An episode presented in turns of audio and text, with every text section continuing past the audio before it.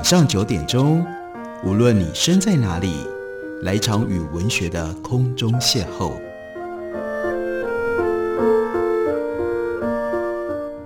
杨照谈书，邀您一同遨游文学世界，认识古今中外的经典之作。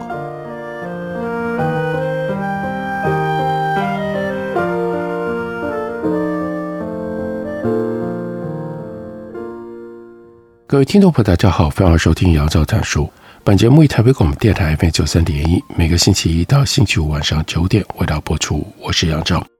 在今天节目当中要为大家介绍的，这是孙有荣他所写的《笛卡尔的思辨健身房》，这是平安文化出版的新书。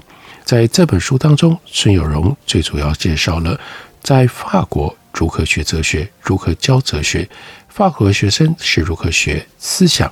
思考和论述的，在这里面，他特别强调了，在这里面，他特别强调了，法国高中的哲学课主要是要鼓励学生去思考，所以在课程当中有很多开放式的讨论，让学生各自发表对于某一个问题的看法，再顺着讨论介绍一些思想家的思想。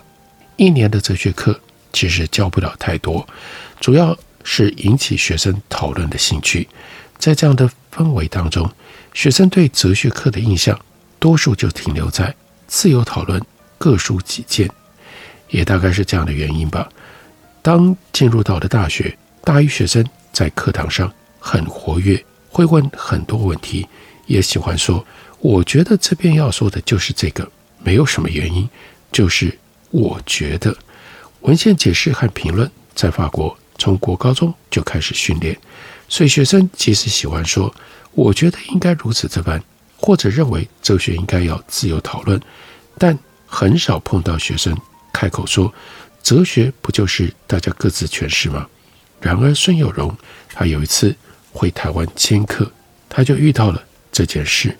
我指正某一个学生的解读问题，学生就反驳：“老师，我认为哲学就是发表自己的看法，文章当然会有不同的诠释。”你不能说我错。教学几年以来，头一次遇到这种情况，当下很错愕。于是当时就对所有的学生说：“如果哲学只是诠释，各种读法都没有对错好坏，那为什么还要上课？大家回去各自望文生义，不就好了吗？”老师和学生有了这样的小冲突，背后事实上有令人疑惑的事情。同样的文章到了每一个人眼前。读出了不同的诠释，这句话听起来理所当然。不过说读书只有诠释没有对错，那么指鹿为马是不是也只是诠释的问题，没有真假对错的问题呢？为什么我们会不假思索地认同每个人读文章有不同的诠释，却不认为当有人说今天天气好的时候，可能根本不是我们想象的意思？换一个例子。这个时代，各种短讯使用频繁，有时候图解更胜过于文字，表情符号就这样进入到了大家沟通的范围。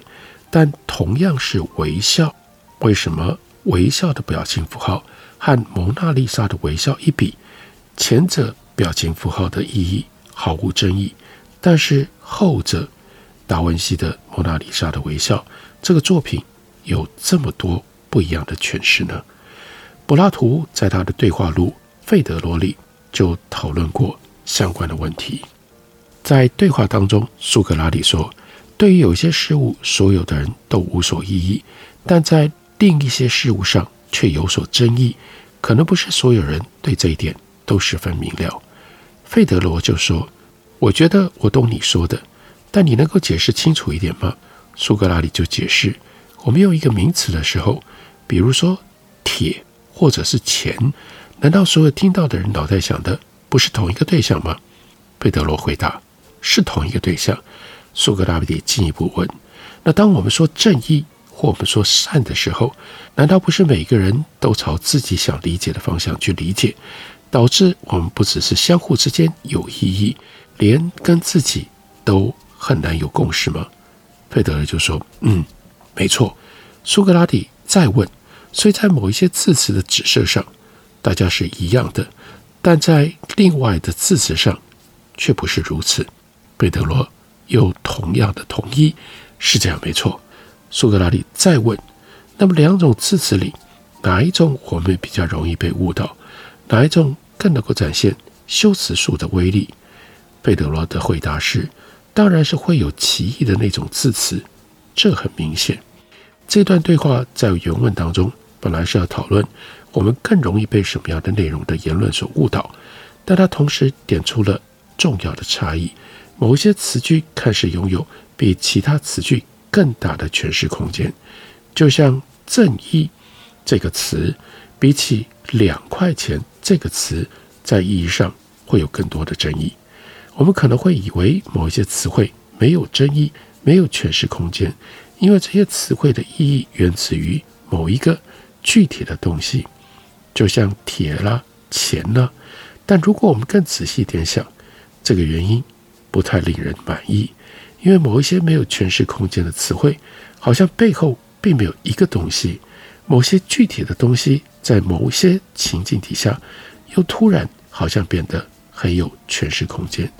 比如说，“我明天上台北”这句话的意思很清楚吧？但明天并没有什么具体的东西在背后啊。反之，一个本来大家毫无争议的表情符号，比如说一个微笑的符号。在某一些情境下，却让苦主想破脑袋。比如说，传一个简讯，说我喜欢你，对方回的是一个微笑的 emoji。同样的一个表情符号，换了一个脉络，就没有这么多的纠结了。比如说，传过去的信息是明天晚上一起吃饭哦，回来一个微笑的 emoji，就像前面对话录的引文所点出了。在某一些词汇上，大家容易各自按照自己的方式去理解，因为这些字词的指涉没有共识。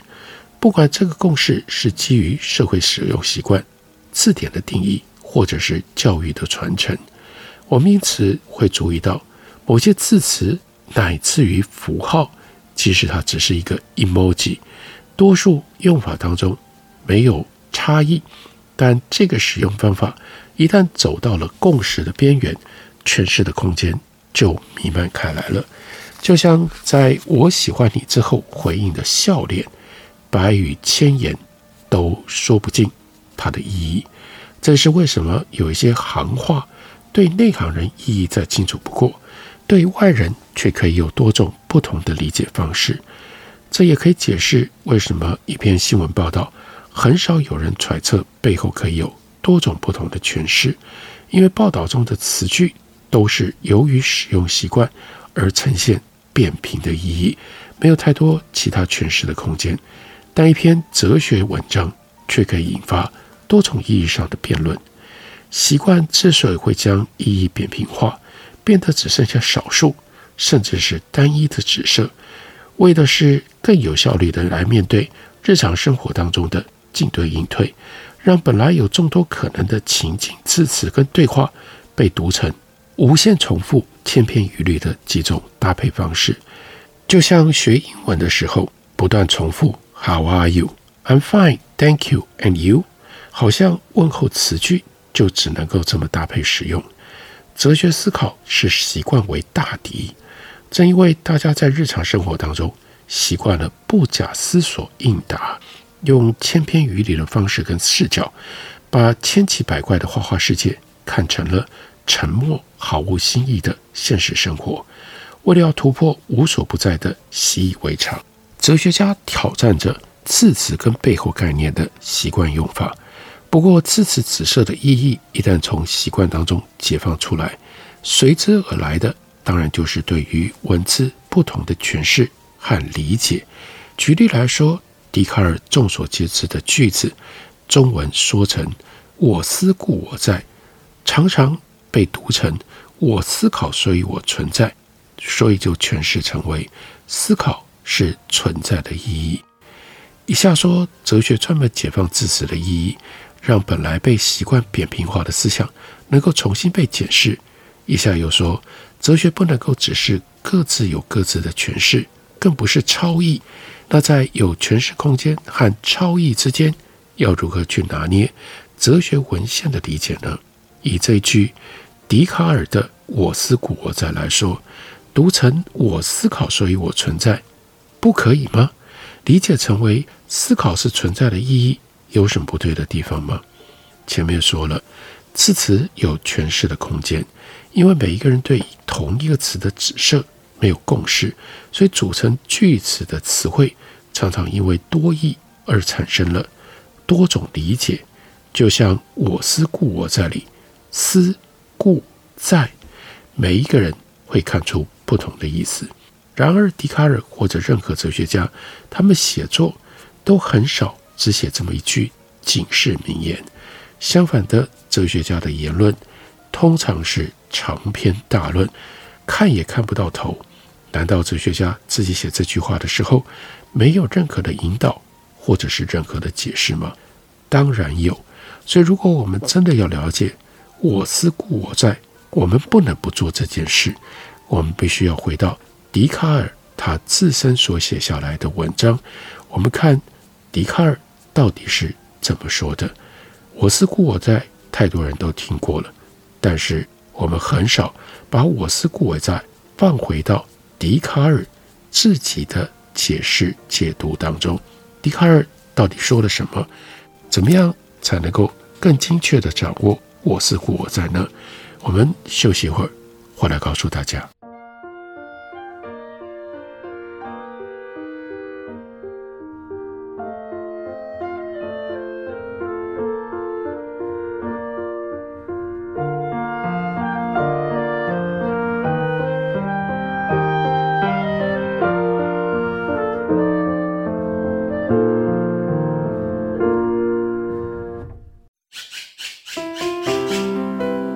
家好，我是刘克襄。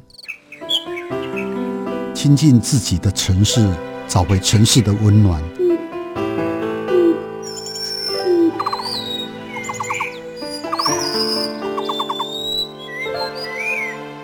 听见台北的声音，就在台北广播电台 FM 九三点一 AM 一一三四。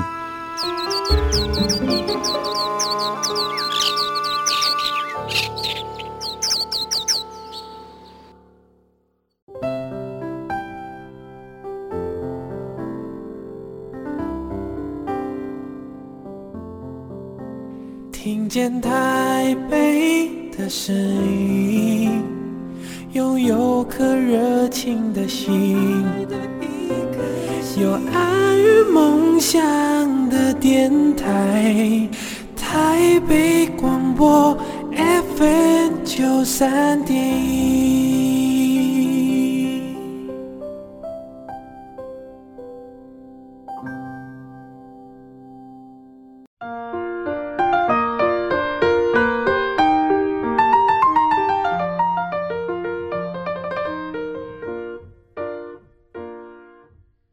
感谢您继续收听杨照谈书。本节目以台北广播电台 FM 九三点一，每个星期一到星期五晚上九点为大家播出到九点半。今天为大家介绍的，这是孙有荣所写的《笛卡尔的思辨健身房》。书里面的确引用了一段笛卡尔的话。这段话说：“我早就注意到，为了生活中的作息，有时候需要采纳一些明知很不可靠的看法，把它们当成无可怀疑来看待。”可是现在我的目的是专门寻求真理，所以我的做法必须要完全相反过来。任何一种看法，只要有能够想象到有一点可疑之处，就应该把它当成绝对虚假的予以抛掉。看见这样清洗之后，我心里是不是还剩下一点东西完全无可怀疑？因此，既然感官有的时候欺骗我们，我就宁愿认定任何东西都不是感官让我们想象的那个样子。既然有人推理的时候会出错，连最简单的几何学问题都会出错，做出似是而非的推论，而我自己也跟别人一样难免出错，所以就把自己曾经用于证明的那些理由通通抛弃，全都视为假的。最后再考虑到我们醒的时候，神智当中的各种思绪到了睡着的时候，也照样可以跑到梦里的神智当中。但在那里没有任何一样是真的。既然如此，我也就下定决心认定，那些曾经跑到我们神智当中的东西，也通通和梦里的幻影一样，不是真的。然而，我马上就注意到，当我想要认为一切都是假的时候，那个正在如此认为的我，必定是一个什么样的东西？我发现，我思故我在这条真理。如此坚实，如此巩固，任何狂妄的假定都无法怀疑，而且使其动摇。所以我毫不犹豫地予以采纳，作为我所寻求的那种哲学的第一原理。这就是笛卡尔提出了他著名的“我思故我在”，这是在他的著作《方法导论》当中的第四章。这段节选，我们没有办法完整的窥探笛卡尔的思想。但是已经够让我们对于“我思故我在”的意义和它背后的哲学问题有所了解。这段节选的头两句开宗明义，就将笛卡尔做学问的意图表明得很清楚。我早就注意到，为了生活中的作息，有的时候需要采取一些明知很不可靠的看法，把他们当成无可怀疑来看待。现在我的目的是要专门寻找真理。所以我的做法要完全倒反过来。不管我们对生活作息、寻找真理、不可靠、无可怀疑这些词汇做什么样的解释，任何诠释都不能否定这两句话前后的逻辑关系。也就是说，生活作息的方法和寻求真理的方法这两者不同，而且有可能是相反的。借由这前后相反的关系，让我们可以确定。任何诠释不能违背的是，真假可怀疑，却还当真。这是我们在生活上面所一般采用的方法，这跟寻求真理是不相容的。光是这一小小的一段话，不足以确定笛卡尔寻求真理的方式到底指的是什么。如果没有后面的论述，那么也许笛卡尔的真理方法就是任人宰割。随便超译。然而，后面笛卡尔所说的，明确界定了，当他说寻求真理方法的时候，所指为何？任何一种看法，只要有能够想象到一点可疑之处，就应该把它当作绝对虚假，予以抛弃。看看这样清洗之后，我心里是不是还剩下一点东西，完全无可怀疑。这段话是用说明的方式接在寻求真理的方法之后，因此不管怎么诠释，都很难否定他们前后逻辑上的解释关系。再怎么诠释，都难以否定笛卡尔在这里说明的方法是怀疑的可能性。只要可能被怀疑，就应该要排除这个对象作为真理的可能性。而寻求真理，由此推断，就是寻求。无可怀疑的东西，这一段话也就间接界定了真理无可怀疑的为真。说到这里，中文语境的读者可能会觉得怀疑或无可怀疑好像是属于相信或甚至信任的领域，因此每个人读到这里又会有不一样的诠释，觉得笛卡尔好像是在谈宗教，要对真理深信不疑。不过，笛卡尔接下来的解释，明白地排除了这种理解，这里面包含了逻辑上层次平等的内容。他用平行的方式条列出因为可怀疑而必须被排除的认知内容。这平行的三者包括了感官、推论、思绪这三者之间的逻辑关系，还有这三者和前一段的补述关系。